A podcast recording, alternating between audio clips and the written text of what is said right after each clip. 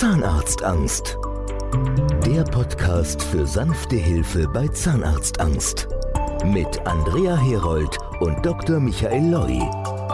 Hier bei Zahnarztangst Online geht es weiter mit dem Radiointerview mit Dr. Michael Loi.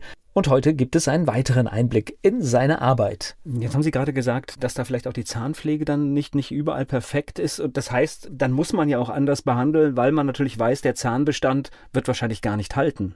Ja, das ist alles, wissen Sie, da muss man einfach neu denken. Es, irgendwie gehört es dazu, dass man die Menschen mag und es ist egal, ob der jetzt behindert ist oder schön oder was auch immer, sondern der hat ein Problem und das Problem muss man lösen. Und das war mein Interesse, ein unlösbares Problem ein lösbares Problem zu machen. Und da hat die Frau Herold, die Sie ja auch schon kennen, die hat dann mal irgendwann mal was aus meiner Perspektive, was Gutes gesagt, wo alle aufhören und nicht mehr weitermachen, da denkt der Leu weiter.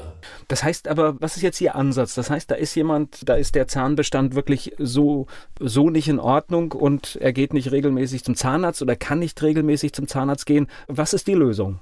Ja gut, der Patient, der leidet ja darunter und das ist wirklich enorm. Das kann man sich als normaler Mensch gar nicht vorstellen, dass jemand solche Zähne hat und darunter auch noch wahnsinnig leidet, weil wenn er ein vergammeltes Gebiss hat, dann sagt man, ja gut, den interessiert halt nichts.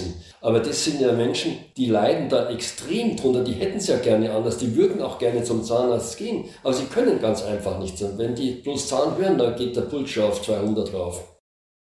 Okay, jetzt sind wir schon bei Zahnarztangst und Zahnarztphobie. Zahnarztangst ist jemand, der ungern zum Zahnarzt geht, aber in letzter Konsequenz geht. Ja, das ist also ein ganz schwammiger Bereich, da gibt es keine Definitionen, das muss man wirklich sagen. Wir haben selbst etwas entdeckt, beziehungsweise die Frau Herold, weil die Frau Herold hat mir vor zwei Jahren, glaube ich, ist es jetzt her, sagte zu mir, ob ich das wüsste, dass sie eine Vorliebe für Statistiken hat. Dann sage ich, ja, ich habe sowas schon geahnt. Und dann sagt sie, was schätzen Sie, ich bin jetzt seit 13 Jahren bei Ihnen, wie viele Telefonate ich gemacht habe mit Menschen, wie es ich einer war. Dann sage ich, ja, keine Ahnung.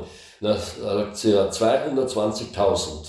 Sowas gibt es auf der ganzen Welt nicht annähernd. Ne? Und dann sagt sie, und was schätzen Sie, wie viele Menschen wir davon in Vollnarkose mit bis zu sieben Stunden behandelt haben. Da sage ich, ich weiß es nicht. Da gibt es ja keine Statistiken. Sagt sie, über 4000. Jetzt kann die Frau Herold aber nur Deutsch, also kein Italienisch, Französisch und so weiter. Und da haben wir viele Franzosen, Italiener, Engländer und so weiter behandelt. Also das sind schon unglaubliche Zahlen, die gibt es auf der ganzen Welt. Niemanden, der sich damit vergleichen kann. Und dabei sagt die Frau mir, und wissen Sie, da ist mir was aufgefallen. Man muss unterscheiden zwischen Patienten mit Typ 1 und Patienten Typ 2, also Zahnarztangstpatienten. Ne?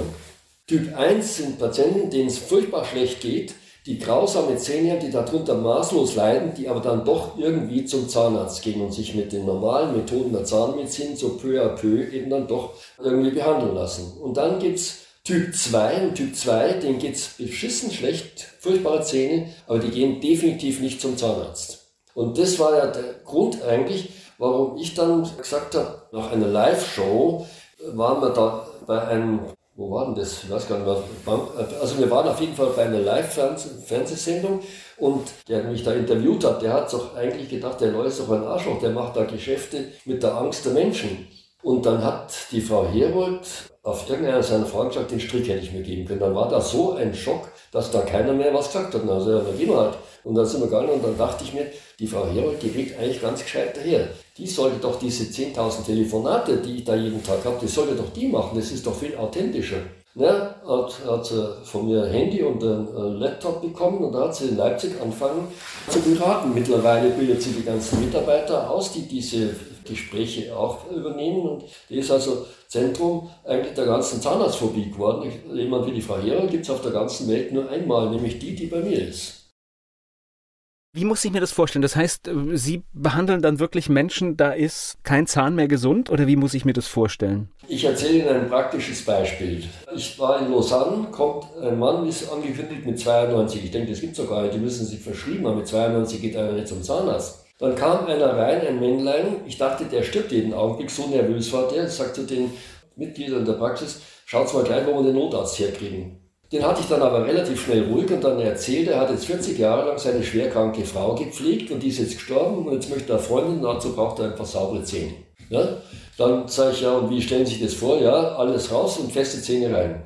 Und dann sage ich, du liebe Zeit, also fest, normalerweise würde man jetzt halt totale Prothesen machen, alle Zähne ziehen und totale Prothesen machen, obwohl man das eigentlich vermeiden will, weil die Patienten im Alter, die gewöhnen sich da nicht mehr dran an diese neuen Zähne.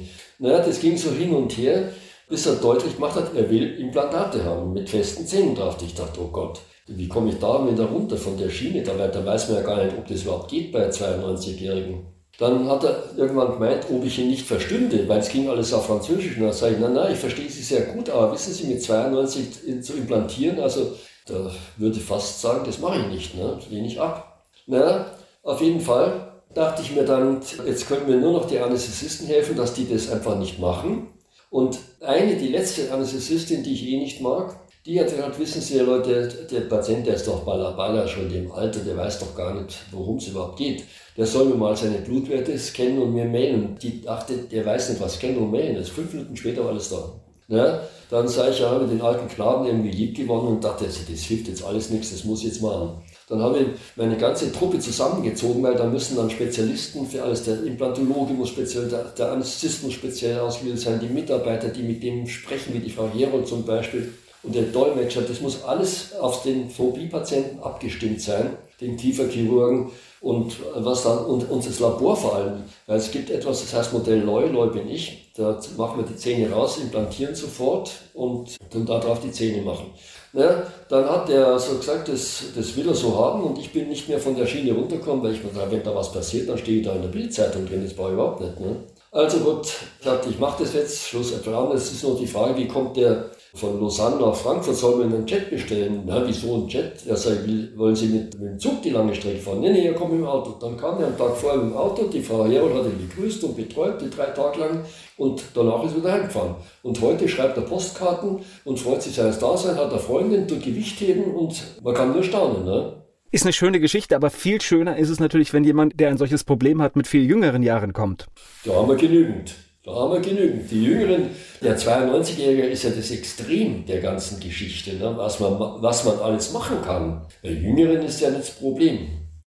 Nächste Woche geht es weiter. Mehr Infos zum Thema Zahnarztangst gibt es unter zahnarztangst.online. Zahnarztangst der Podcast für sanfte Hilfe bei Zahnarztangst. Mit Andrea Herold und Dr. Michael Loi.